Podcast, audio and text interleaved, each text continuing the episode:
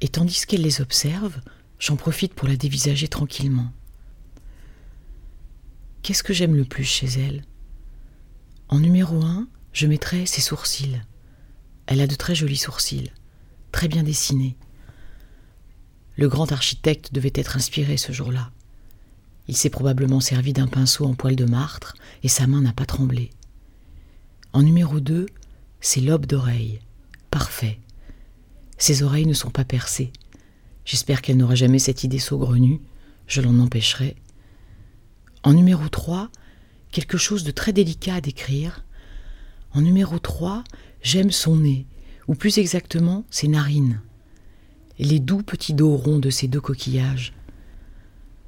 Ces coquillages rose pâle, presque blancs, pareils à ceux que nous cherchons chaque été depuis que nous nous sommes rencontrés et que les gamins de la plage appellent des porcelaines. En numéro 4, mais déjà le charme est rompu.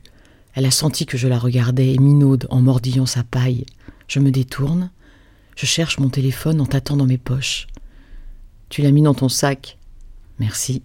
Qu'est-ce que tu ferais sans moi hein? Rien. Je lui souris et j'attrape une poignée de frites froides. Je ne ferai rien, repris-je, mais je ne serai pas obligé d'aller au McDo un samedi après-midi. Elle ne m'a pas entendu. Elle attaque son Sunday. Du bout de sa cuillère, elle commence par manger les éclats de cacahuètes, puis remonte consciencieusement le long de chaque sillon de caramel. Elle repousse ensuite son plateau. Tu ne le finis pas? Non.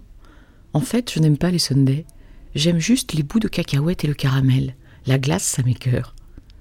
Tu veux que je leur demande de t'en remettre? De quoi? Eh bien, des cacahuètes et du caramel. Ils ne voudront jamais. Pourquoi? Parce que je le sais, ils ne veulent pas. Laisse-moi faire. Je me lève en prenant son petit pot de crème glacée et me dirige vers les caisses. Je lui fais un clin d'œil. Elle me regarde, amusée. Je n'emmène pas large. Je suis un pro-chevalier qui porte jusque dans des contrées très hostiles les couleurs de sa princesse. En douce, je demande à la dame un nouveau Sunday. C'est plus simple. Je suis un pro-chevalier qui a vécu. Elle recommence son travail de fourmi. J'aime sa gourmandise.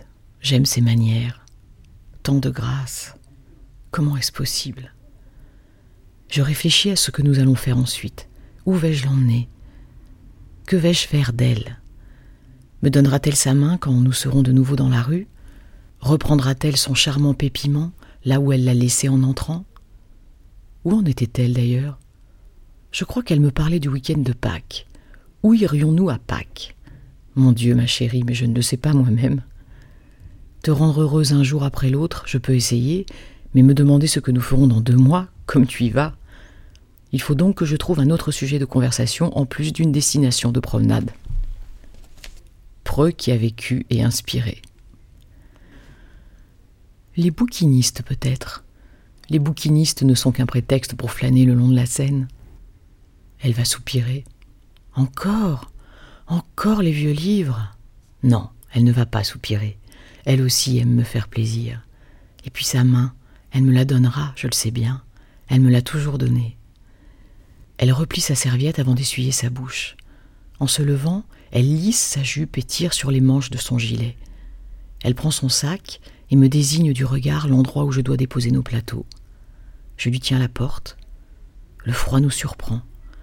Elle refait le nœud de son écharpe, puis libère d'un geste sûr ses cheveux de dessous le col de son manteau. Elle se tourne vers moi et me remercie. C'était délicieux. C'était délicieux. Nous descendons la rue Dauphine, le vent souffle, je l'attrape par l'épaule et la serre contre moi.